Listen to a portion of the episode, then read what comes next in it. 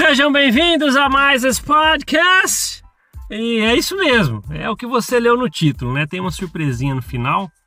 Vamos ver hoje quem consegue ouvir os podcasts até o final, né? vamos ver, vamos ver.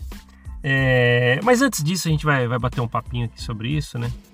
É, eu tenho falado com muitas pessoas ultimamente que têm que tem relatado, né? Que às vezes permanecem dentro da igreja, da corporação, ficam lá por comodidade para algumas coisas, né? Ah, conheço alguém, eu já vou lá, tal, gosto das atividades, gosto da música. E muitas vezes as pessoas, é, é pessoas que até já acenderam a luzinha na mente, estudaram sobre as coisas, entendem já sobre o caráter verdadeiro de Joseph Smith e sobre o livro de Mormon, a invenção toda e tralalá. Só que às vezes é o que eu falei, é cômodo estar lá. É o famoso estar por estar. E é impressionante o número que está aumentando disso. Tenho percebido mesmo as pessoas que estão por estar. Vão lá, só ficam. E quando falam, ouvem ou, ou sobre doutrina, né, entra de um lado, sai do outro e nem querem saber. E isso acontece. E, e, e, tem muita. Na verdade, hoje eu começo a perceber algumas pessoas que às vezes estavam do nosso lado. Se você parar para pensar, quando você ia na igreja ainda tal, você devia ver ah, aquela pessoa tal. Às vezes ela podia estar indo também automático por alguma coisa, por algum interesse, aquela coisa toda. E é isso.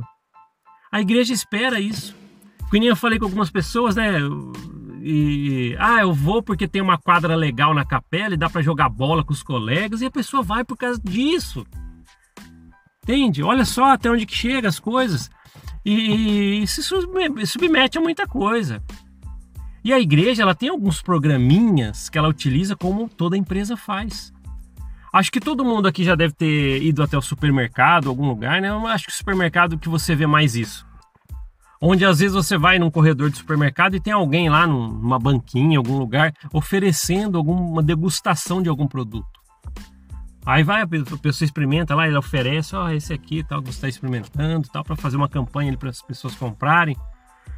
E a igreja faz a mesma coisa, né? Tem a quadra, e tem algumas atividades que às vezes ela faz e tralalá para isso, aquele negócio de portas abertas tal, e coloca os missionários lá na frente tal, chama. A igreja tem, ela tem muito isso. Aí às vezes a pessoa entra na igreja, as atividades, que nem eu conheci uma pessoa é, há muitos anos atrás. Ah, eu entrei na igreja porque me chamaram para um acampamento que ia ser num lugar legal, eu fui. Aí a pessoa gostou, pô, eu quero ir todo acampamento, tá é legal. No caso dele, ele gostava. Mas hoje nem tem mais lá. E, tá vendo, as pessoas às vezes é como, né? A namorada vai, gosta dos índios, aquela coisa tudo que a gente já falou. E às vezes as pessoas vão por determinados motivos mesmo e ficam. E ficam. Suportam. Não interessa para eles, por exemplo, é, se alguém fala de doutrina, entra de um lado e sai do outro. E dane-se Joseph Smith, livro de Mormon, tá lá numa aula e fala sobre isso, nem tá ligando, ele tá por algum motivo. E as pessoas que eu tenho falado, né, realmente, muitas delas estão por esse motivo. Aí a gente começa a entender muita coisa, né? A gente começa a pensar quantas pessoas será dentro dessa corporação que ainda permanecem só por comodidade, por alguma coisa, porque já acostumou aí, tem muitos amigos lá e tralalá, mas na verdade a doutrina tá pouco se lixando. E tem muita gente assim, tem muita gente assim. É super, é super importante nós falarmos sobre isso, porque às vezes, né, é, muitos de nós estávamos indo na igreja, talvez nos últimos anos que a gente passou na igreja, você talvez se identifica com isso, você já estava lá ligado de muita coisa, já tinha estudado muito sobre a igreja, talvez, às vezes você estava indo, indo por ir. Ah, tô arrastando com a barriga tá lá, ah, tô indo, indo, indo, e às vezes acontece. Vai por determinados motivos aí. E com, com essas afirmações de muita gente, isso me leva a pensar que muita gente sim vai na igreja por ir, está por estar, sabe? É cômodo por alguma coisa. Mas é lógico, quando cai na real, e muita gente aqui nesse podcast que está aqui comigo, nessa corrente do bem, nessa locomotiva em alta velocidade, muita gente que está aqui, às vezes foi muito mais pesado. Às vezes sofreu coerção, medo, sofreu fofoca, e líder tal, tratando né, é, com manipulação. Teve muita coisa. Então, às vezes, é um pouco mais. Às vezes, você não consegue suportar como essas pessoas. Quantas vezes eu já vi pessoas falar assim: ah, se for só para a história da igreja, tá bom. E lá tá legal. Tem gente que fala, não tem? Só que às vezes é porque eu falo, é, é muito, o buraco é muito mais embaixo. Sabe? Lúcifer olha no seu olho, você fica lá coagido tal, e muita gente às vezes é, disputa de cargos, fofoca, aquela coisa que a gente já falou aqui, um homem chamando uma sala fechada, falando o que você tem que fazer, como guiar sua vida e tralalá. Um raio de alguém que chama você lá para poder ficar dando sermão e você não quer mais saber disso. Às vezes isso aí enche tanto que você sai mesmo. E é isso. E tem, mas tem gente que suporta. Tem gente que suporta estar lá. Gosta. Ah, eu vou por ir. Conheci muita gente assim, muita gente assim. Mas é, é o que eu falo, né? Em contrapartida, também tenho falado com muita gente, acho que eu, esse é o segundo assunto que eu queria trazer, que vai emendar lá na surpresinha lá. Se você ouvir até o final, vamos ver mesmo se você ouvir até o final. É, é, as pessoas, às vezes, que, que saem da igreja, a gente tem falado, né, que às vezes elas precisam de suporte, precisa de empatia, pessoas que as entendam. E às vezes é, em terapia, por exemplo, né, quando eu falo com as pessoas, tá, como é o meu trabalho, as pessoas às vezes precisam fazer coisas novas. Elas precisam de coisas novas. E a gente tem debatido, às vezes a pessoa ah, quer mexer com arte, alguma coisa, sabe? Envolver alguma coisa na vida dela que ela faça de novo para poder mudar, isso estimular ela mudar o ciclo do que ela já vive, que às vezes não está fazendo bem. Colocar coisas novas no seu dia, no seu cronograma diário, para que você é, é, sinta que você está evoluindo, sendo produtivo. Então as pessoas fazem isso, é, é, mexe com artes, ou às vezes as pessoas montam um negócio na internet. Ah, vou fazer um canal no YouTube sobre uma coisa que eu gosto. Tal. A gente, a gente debate, debate muito isso em terapia também, para ajudar as pessoas a ter novas perspectivas e se sentir mais produtivo. Isso é importante para autoestima e tralalá e muita coisa. A gente tem falado também para as pessoas mexerem com música. Tem muita gente que às vezes teve esse desejo e foi uma coisa lá atrás para mim. Eu lembro que tava muito chato tal. Eu era um jovem, ia na igreja tralalá, sei lá, do 13, acho que 13 anos, 13 para 14. E eu falei, nossa, o que, eu preciso fazer tal? Aí eu conheci uns amigos que tocavam violão. Falei, puxa, que legal. Pode ser uma coisa legal para mim, né? E arrumei o violão, comecei a tocar tal. E, e foi bem bacana. E foi aí a guitarra se tornou o instrumento que eu toco, né? Eu gosto bastante e tive bandas tal, mas a igreja com banda nunca dá certo. Toda vez que eu montava uma banda e como eu gostava já de rock, as pessoas, ah, tá, você não pode, coisa do demônio, não sei o que tem, não podia tocar em baile e tal, e você nunca levava isso pra frente. A igreja não estimula você em nada. Tem que ser piano, música sacra, é muito legal, tudo bem. Mas aí eu fico pensando a respeito dessas coisas, né? E eu tenho incentivado em terapia as pessoas, pô, busca um instrumento para tocar. Aí as pessoas às vezes decidem, quero tocar gaita, flauta, contrabaixo, piano, muita gente.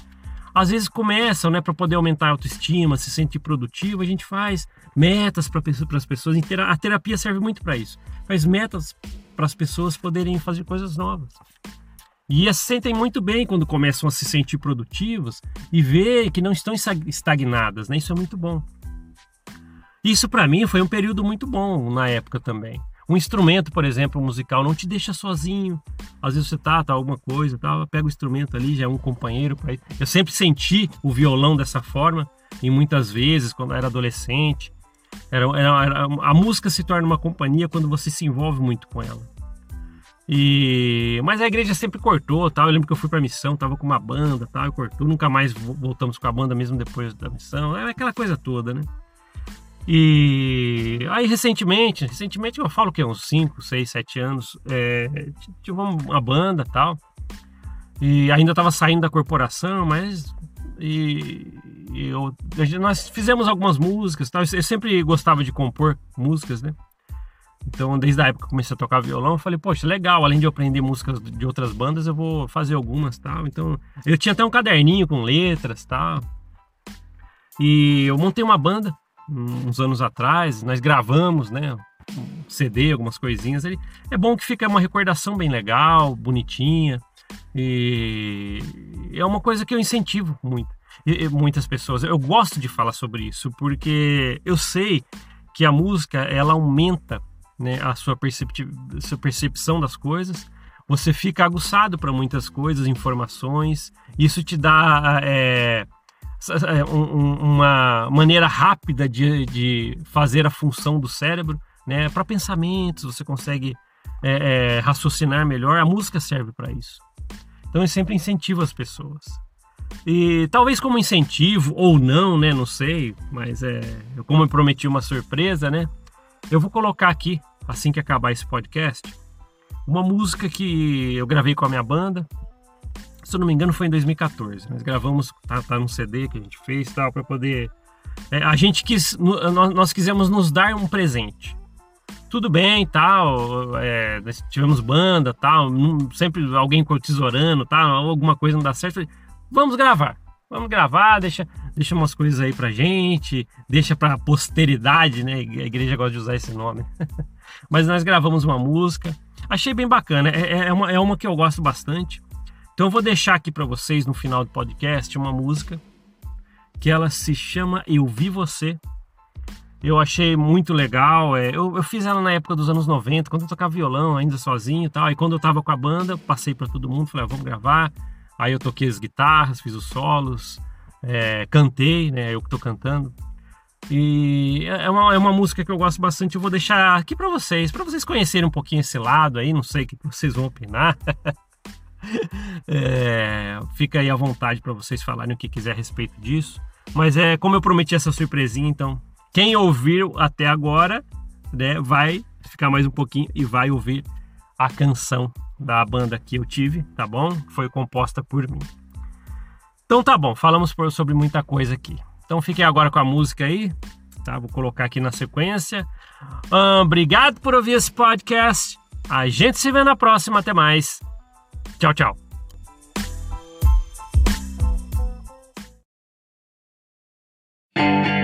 vi você, mas não quis dizer. Falei com você, mas não deixei ninguém saber. Olha aqui, que você me fez eu não consigo esquecer. Que foi algo assim bem executado. O batalhão da morte já foi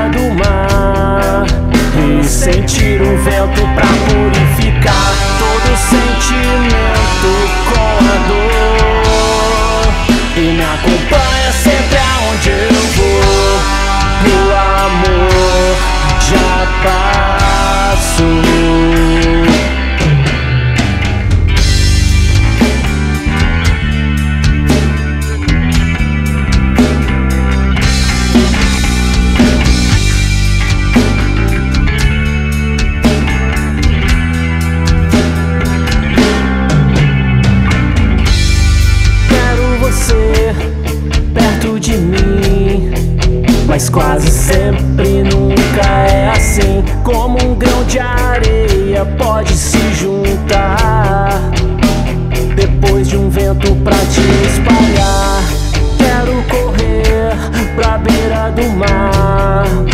E sentir o vento pra despedaçar todo sentimento